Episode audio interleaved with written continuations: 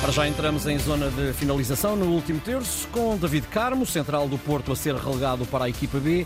Carmo foi a par uh, de Imbolá e Oliver Torres, o jogador mais caro da história do clube. Comportamento inadequado no seio do grupo de trabalho justifica uh, a ação da estrutura azul e branca para que Carmo avance uh, para a equipa B às ordens de António Folha e não fique no plantel principal com Sérgio Conceição. Carlos Daniel Viva, bom dia. Olá, bom dia, Ricardo. Falamos de um central uh, esquerdino, mas parece que entrou com o pé esquerdo no Porto, parece que é assim quase desde o início.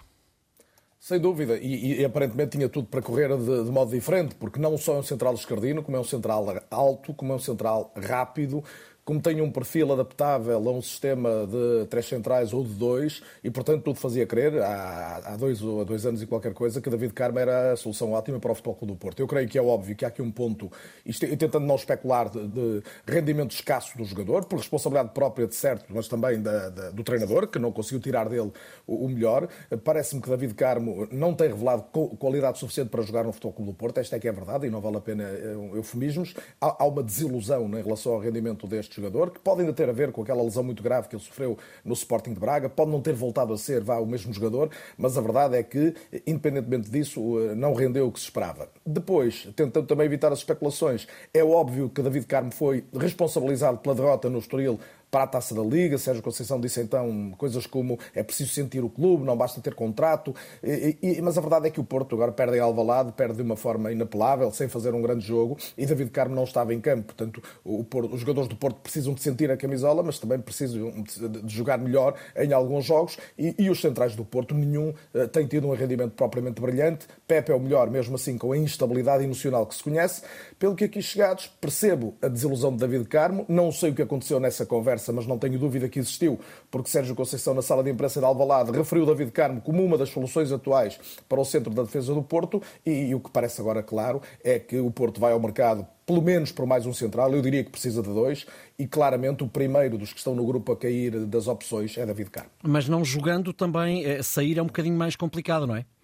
Sim, do ponto de vista do negócio é evidente que está prejudicado aqui, está prejudicada a valorização do jogador, mesmo que jogue na equipa B, eh, ninguém vai pagar 20 milhões, que foi o que custou ao Porto ou qualquer coisa do género, para um central eh, que joga numa segunda liga em Portugal eh, e que tem contrato com um clube de topo como é o Futebol Clube do Porto.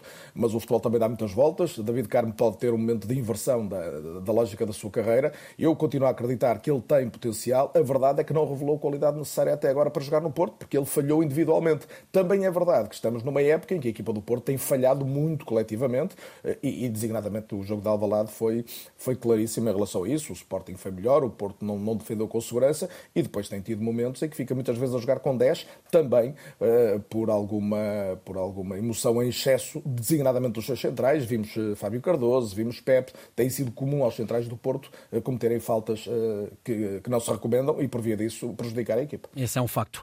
Em baixa está, portanto, David Carmo, em alta está Marco Silva, em grande, no Fulham, de novo bem ao fazer história na, na, na taça da Liga ontem, Carlos. Sem dúvida, e além de mais, continuando uma, uma senda de recuperação também muito uhum. interessante na, na, Premier League. O Fulham já esteve nos lugares do fundo da tabela, perde o último jogo em Newcastle, mas perde depois de estar a jogar com, com 10 jogadores apenas. Havia 0 a 0 quando, quando ocorreu a expulsão, portanto está a meio da tabela, está ali encostado ao Chelsea, relativamente perto de Brighton ou West Ham, que são equipas com mais capacidade financeira, e conseguiu agora, ao eliminar o Everton, curiosamente a anterior equipa de Marco Silva, uma presença absolutamente inédita nas meias finais da Taça da Liga. A verdade é que o sorteio não foi propriamente feliz, saiu o Liverpool, era uhum. o pior dos adversários possíveis, mas já é um jogo, é uma eliminatória a duas mãos. O Liverpool, como sabemos, está envolvido nesta altura noutras lutas maiores, sejam europeias, seja necessariamente pela vitória na Premier League, e portanto, quem sabe se naquele contexto eh, concreto o Fulham não tem aqui uma oportunidade de, de fazer, eh, de fazer um, um resultado absolutamente histórico aí, com uma presença numa final de uma taça que nunca ganhou, aliás, nunca ganhou nenhuma taça, seria absolutamente extraordinário para a equipa de Marco Silva. E deixa-me dizer só rapidamente em duas notas que o crescimento da equipa tem sido absolutamente fantástico. Eh, o ponta de lança, o Raul Jiménez, voltou a fazer golos. No meio-campo, a inclusão de um jogador histórico no clube, o Tom Carney, deu uma, uma qualidade de, de passe, de, de, posse muito boa. O Ayobi, o, o, o, nigeriano, apareceu muito bem, seja a jogar por dentro ou por fora. Marco Silva, de facto, foi percebendo melhor os jogadores que tinha, conseguiu colocá-los nos lugares, tem soluções diversas e tem sempre uma equipa muito corajosa. E isso é que acho que é bastante interessante. É uma equipa que, independentemente do valor do adversário, nunca fica à espera. Não é uma equipa de apenas expectativa, é uma equipa muito organizada organizada, mas muito competente a assumir também o momento que tem a bola. Carlos, nós agora só voltamos a encontrar-nos de hoje a oito dias, portanto deixamos desejar-te um Feliz Natal. Até quinta. Igualmente, Ricardo, para ti e para todos os que fazem a manhã de antena, um abraço. Um abraço, um abraço.